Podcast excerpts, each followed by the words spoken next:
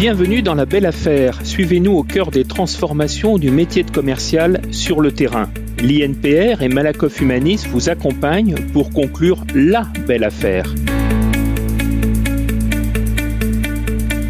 Bonjour, bienvenue dans le premier épisode du podcast La Belle Affaire. Nous vous proposons une immersion dans l'univers du métier de commercial, mais nous n'entamerons pas bien sûr cette série d'échanges sans évoquer l'actualité et les impacts de la crise sanitaire du Covid-19. Le confinement a mis à l'épreuve nos pratiques professionnelles. Pendant quelques mois, le télétravail est devenu la règle, une obligation qui a bouleversé nos activités quotidiennes. Alors avec quelles conséquences sur les organisations commerciales et sur la relation client? Avec quels impacts aussi sur la santé des acteurs? Pour en parler, nous accueillons deux intervenants que nous remercions vivement d'avoir accepté cet échange. Anne-Sophie Godon, directrice innovation au sein du groupe de protection sociale Malakoff Humaniste, qui appuiera d'ailleurs ses propos sur les résultats d'études sur le télétravail menées euh, durant le confinement, et Christophe Lorrain, directeur développement des ventes à Rex Rotary. Bonjour, merci d'être euh, avec nous. Pour faire davantage connaissance, peut-être quelques mots de présentation. Anne-Sophie Godon, euh, la direction innovation du groupe de protection sociale Malakoff Humanis, invente ou, révèle au moins le monde d'après dans le travail?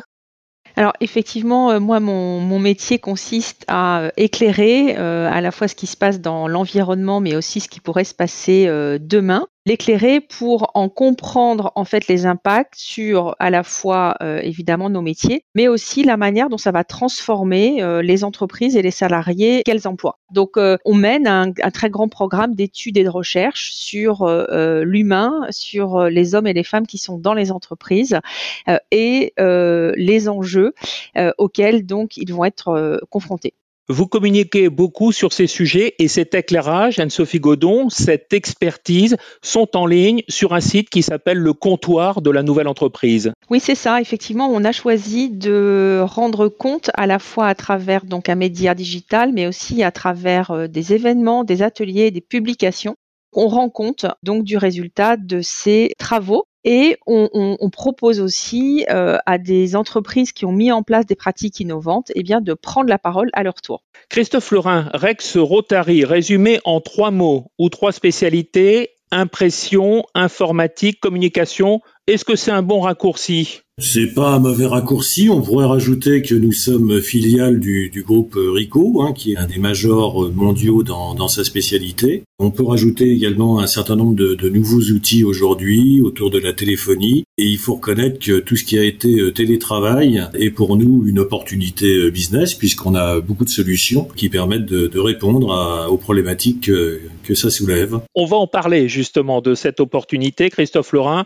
Juste pour entrer dans le vif du sujet, la force de vente de Rex Rotary aujourd'hui C'est environ 250 commerciaux. Alors quand je dis commerciaux, ça inclut euh, des commerciaux encadrants, parce qu'on a une structure de vente un petit peu originale, puisqu'en fait on a une multitude, hein, j'ose le dire, de petites équipes composées de 3, 4 vendeurs maximum avec un manager, ce qui est une organisation un peu atypique quand on la compare avec d'autres sociétés de notre secteur qui ont plus communément des équipes de vente avec 7, 8, voire davantage de vendeurs.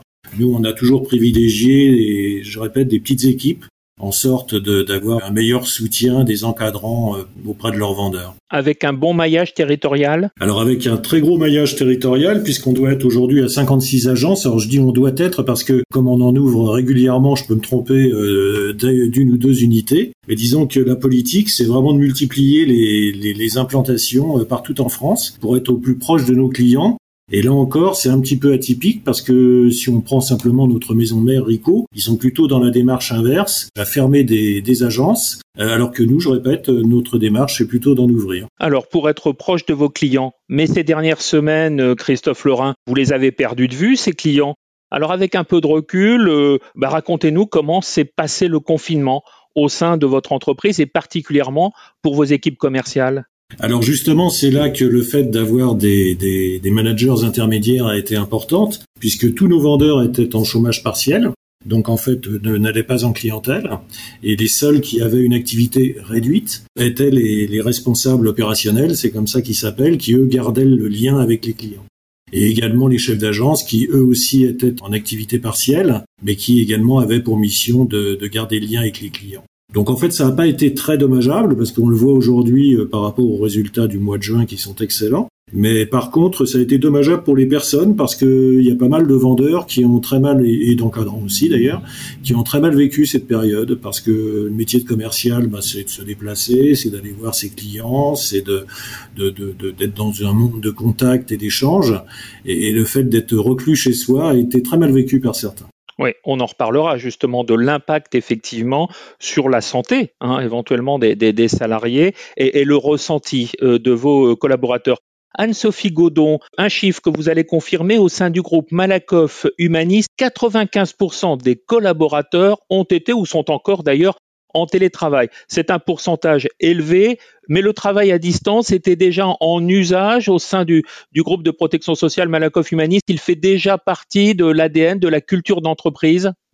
Effectivement, on avait euh, déjà en période normale un peu plus de 30% de nos salariés qui télétravaillaient. C'est d'ailleurs une donnée très en ligne avec euh, les données de, nos enquêtes menées auprès de salariés du secteur privé.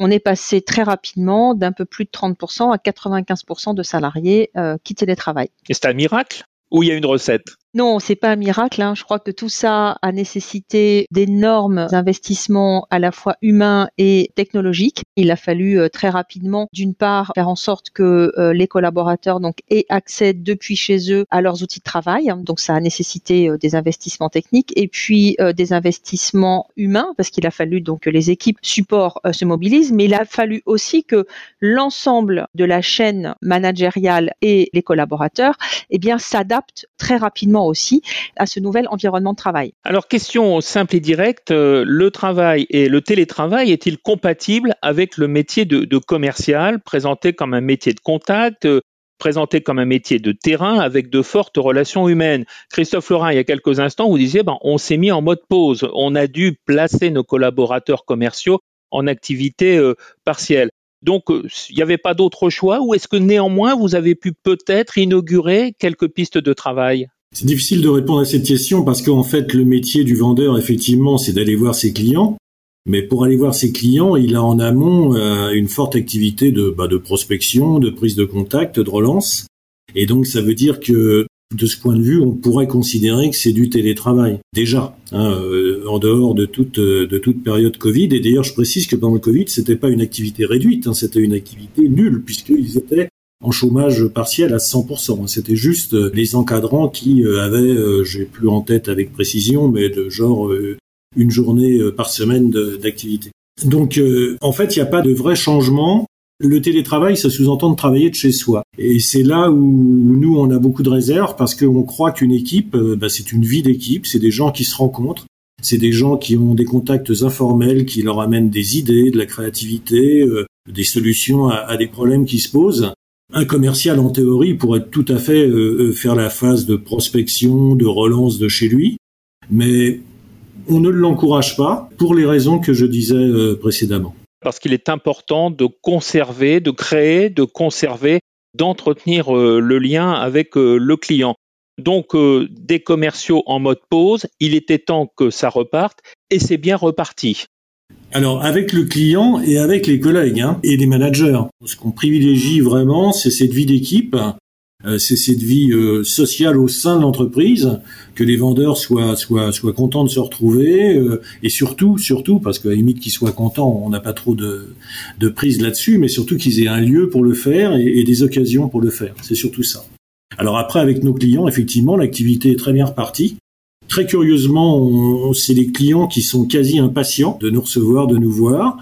Donc euh, ça a été la, bonne surprise parce que très honnêtement, on n'avait absolument aucune euh, idée de comment ça allait se passer ce déconfinement. Est-ce que les clients allaient même accepter de nous recevoir compte tenu des contraintes sanitaires?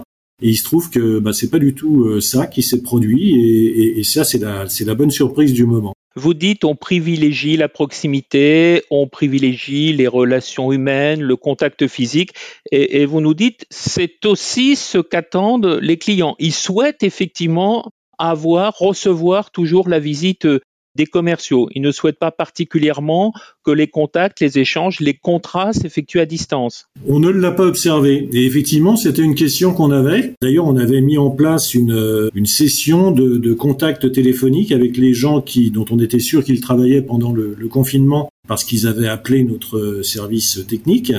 Et donc on a appelé ces, ces, ces clients-là, on a fait appeler les assistantes commerciales, puisque les vendeurs ne travaillaient pas, euh, pour qu'ils euh, prennent des rendez-vous. Et curieusement, enfin à notre surprise, en tout cas curieusement je ne sais pas, mais à notre grande surprise, il y a beaucoup beaucoup de rendez-vous qui ont été pris. Donc ça a été le premier indice qui nous a fait dire que les clients euh, étaient prêts à nous recevoir. Et puis après, quand l'activité a reprise, eh bien là on s'est aperçu que, que voilà, il n'y avait pas de souci, les clients nous recevaient sans problème comme avant, dirais-je. Vos commerciaux, Christophe Lorrain, étaient heureux de retourner sur le terrain, mais Anne-Sophie Godon, on observe que le travail à distance, le télétravail, remporte un, très beau succès selon vos études auprès donc euh, des collaborateurs, auprès des salariés. Si vous me le permettez, Pascal, je voudrais euh, revenir sur ce que Christophe disait là sur le lien social, et puis après, c'est promis, je réponds euh, à votre question. Je crois que c'est absolument clé cette question du, du, lien social à deux titres. D'abord en quantité, donc il faut effectivement avoir euh, des contacts fréquents avec euh, son manager, ses collègues et puis si possible évidemment euh, les clients. Mais il faut aussi que qualitativement ce soit géré de manière appropriée. Or, ce qu'on a vu pendant cette période, c'est certes des échanges assez fréquents, voire même plus fréquents qu'en temps normal, par exemple avec son manager. Mais en revanche, ces échanges sont encore majoritairement en fait par mail. Je pense qu'il est très important à la fois donc d'avoir des, des, des, contacts, mais aussi des contacts de qualité. Alors on a vu aussi beaucoup progresser la visio pendant euh, cette période. Hein. En décembre, on avait à peu près 8 ou 9% des salariés du secteur privé qui utilisaient la visio. Début juin, on est passé à euh, plus de 20 des échanges donc qui se font par euh, visio. Voilà, mais, mais je, je, voulais insister sur ce côté à la fois quantitatif et qualitatif du lien social. Pour revenir à, la question que vous posiez sur le, souhait euh, euh, de poursuivre le télétravail, début juin, on est monté à 89% des salariés qui ont télétravaillé, qui souhaitent continuer euh, le télétravail. Donc, vous voyez, on est presque à 9 sur 10.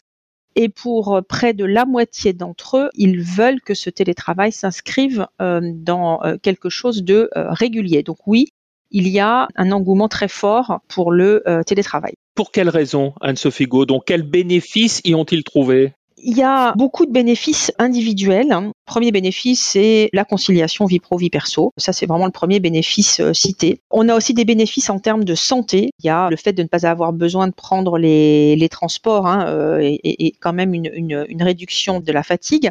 Il y a des bénéfices aussi perçus par les salariés au plan professionnel. Hein. Ils, ils, ont euh, l'impression donc de pouvoir s'organiser de manière plus flexible, d'être plus autonome, d'être euh, mieux euh, finalement euh, responsabilisé. Ils disent aussi être plus efficaces, voilà. Et puis les salariés perçoivent aussi des bénéfices plus plus macro, hein, la réduction eh bien de l'empreinte écologique, une meilleure aussi inclusion dans l'emploi euh, des personnes fragilisées, donc beaucoup de bénéfices individuels. Vous posiez aussi euh, la question euh, des risques, hein, et, Christophe en a, on a déjà un peu parlé. On évoquait donc des bénéfices positifs pour la santé, mais il y en a aussi et, et bien certains qui sont un peu plus négatifs. Alors des problématiques de santé psychologique, on a tendance à travailler beaucoup plus quand on est en télétravail. On a beaucoup plus de difficultés à déconnecter, à séparer les temps de vie pro et perso des enjeux en matière de santé psychologique, des enjeux en matière de santé physique. On bouge moins, on est plus sédentaire, on n'a pas non plus forcément à la maison le même équipement que ce qu'on a au bureau, donc on, a des troubles musculosquelettiques qui peuvent s'installer. Et puis, de manière plus euh, collective, hein, on, on en a un peu parlé tout à l'heure, on est moins créatif. Donc, ça peut être efficace pour des tâches d'exécution si le télétravail est pratiqué de manière modérée, mais ça ne permet pas la créativité, ça ne permet pas l'innovation, ça ne permet pas non plus euh, la transformation des organisations. Et puis, il y a quand même un enjeu d'engagement. Hein. On sait que l'engagement euh, des collaborateurs, il dépend d'abord et avant tout de l'inclusion euh, dans une équipe. Donc pour les salariés qui finalement pratiqueraient le, télétravail de manière trop importante, eh bien on a des menaces pour le développement euh, des entreprises. Donc tout est une question de mesure dans ce télétravail. Hein. il faut peut-être en faire, mais pas trop. Et ces réserves donc exprimées sur la santé euh, au travail, c'est quand même important. Ça représente euh, à plus d'un quart des, salariés qui ont déclaré effectivement euh, que cette situation avait eu un impact négatif sur leur santé physique ou, psychologique. Exactement, on est à, à peu près 30% des salariés qui déclarent une dégradation de leur santé psychologique et un tout petit peu moins une dégradation de leur santé physique. Donc oui, une attention toute particulière à porter à ces deux sujets. Alors cette période va faire bouger les lignes, les pratiques, c'est une évidence. On peut avancer dans cette direction, mais avec précaution, pas n'importe comment. Quels conseils peut-on donner justement parce que rien ne sera plus comme avant de toute façon dans le monde du travail? Moi je pense qu'il y a d'une part des, des conseils à donner aux salariés, aux euh, commerciaux qui nous écoutent. D'abord, il faut veiller à séparer les temps de vie pro et perso. Euh, il faut essayer de réserver euh, donc des temps au travail et puis des temps à la vie personnelle. Donc ça c'est le premier élément. Il faut si possible aussi essayer de séparer les espaces, essayer d'isoler un endroit dans lequel on ne va faire que travailler et puis des endroits dans lesquels on ne va faire que vivre. Donc il faut séparer les temps, séparer les espaces. Il faut essayer de prendre soin de soi, hein, donc euh, euh, on, l'a dit, faire euh, de l'activité physique, essayer de, de manger équilibré autant que possible. Et puis, il faut garder ce lien avec ses collègues, garder ce lien avec les managers. Donc, voilà les, conseils qu'on pourrait donner aux commerciaux qui nous écoutent. Et puis, pour les managers, moi, je voudrais euh, proposer quelques, pistes de, réflexion. La première, c'est que on peut pas euh, manager euh, à distance comme on manage physiquement. Donc, il faut trouver la bonne cadence, les nouveaux rituels. Ça, c'est la première chose. Ensuite, il faut essayer de garder un contact visuel. Hein, tout à l'heure, on, en parlait. Le mail reste le premier mode de contact. C'est pas satisfaisant. Donc, il, faut essayer, bah, quand on a la chance de pouvoir utiliser la vidéo, au moins de pouvoir se téléphoner. Il faut euh, faire preuve d'écoute, euh, d'empathie, essayer de, détecter les, signes de, fragilité parce qu'on les voit moins bien les collaborateurs sont à distance. Il faut revoir aussi euh, le contenu des tâches qui sont demandées en essayant d'organiser mieux ce qui sera fait à la maison et puis euh, ce qui sera maintenu donc euh, dans les temps de présence sur site. Il faut revoir aussi la manière dont on organise les réunions. Hein. On, dit souvent que il faut diviser le temps par deux. Une réunion qui physiquement dure une heure, quand on la tient à distance, il faut la réduire à une demi-heure parce qu'il y a une forme de, fatigue beaucoup plus rapide, plus intense. Donc il faut aussi revoir le, temps des réunions. Il faut continuer à faire euh, du feedback encourager, discuter de ce qui a été fait, et puis euh, il faut euh, questionner eh bien ces fameuses conditions de travail. Tout à l'heure, on parlait des risques psychosociaux et des troubles musculosquelettiques, donc il faut pouvoir échanger avec les collaborateurs sur ces sur ces sujets. Voilà quelques bons conseils parce qu'effectivement, Christophe Lorrain, vous nous disiez, certains collaborateurs ont mal vécu cette période, ont mal vécu l'éloignement et le télétravail. Pour l'instant, ils n'ont pas encore cette habitude, cette acculturation qui leur permettra d'être totalement à l'aise pour aller plus loin dans cette direction.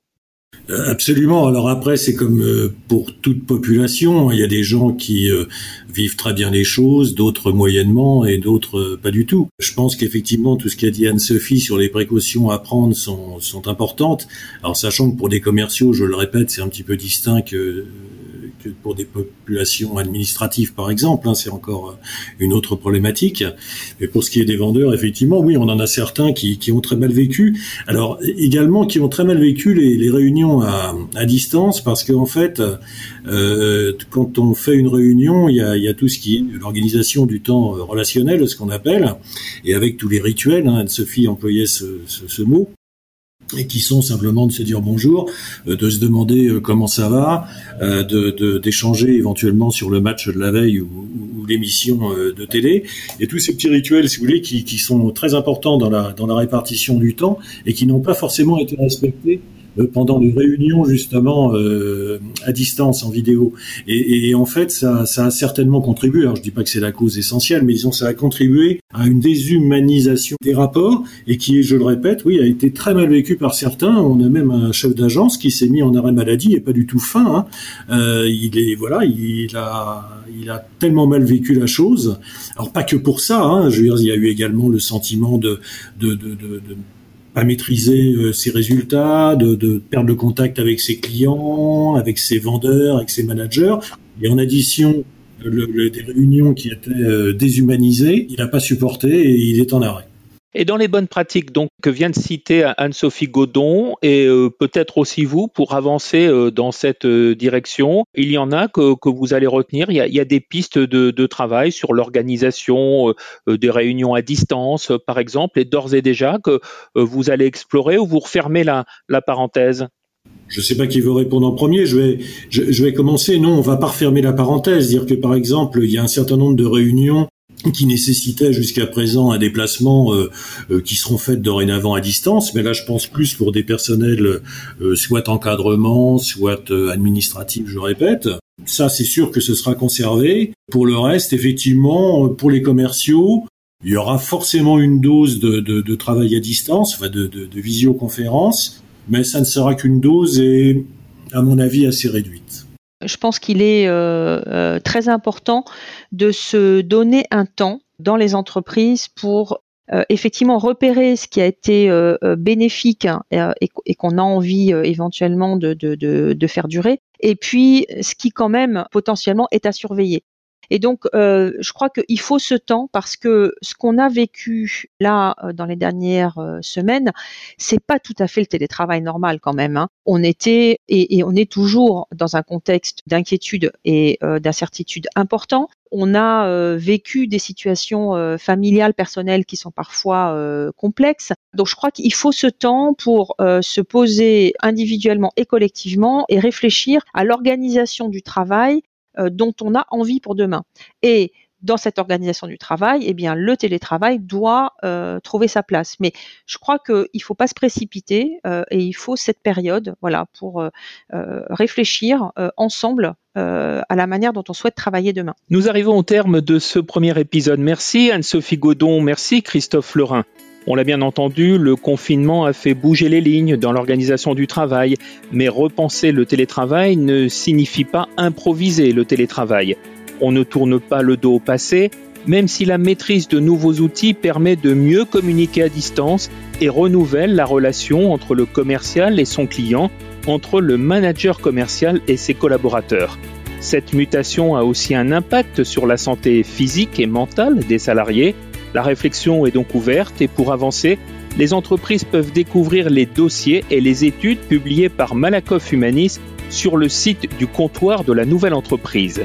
Rendez-vous très vite dans le prochain épisode de La Belle Affaire avec de nouveaux invités avec qui nous parlerons de la digitalisation des métiers commerciaux. Pour aller plus loin, pensez à vous abonner au podcast La Belle Affaire dans votre application de podcast favorite sur Apple Podcast ou sur Spotify.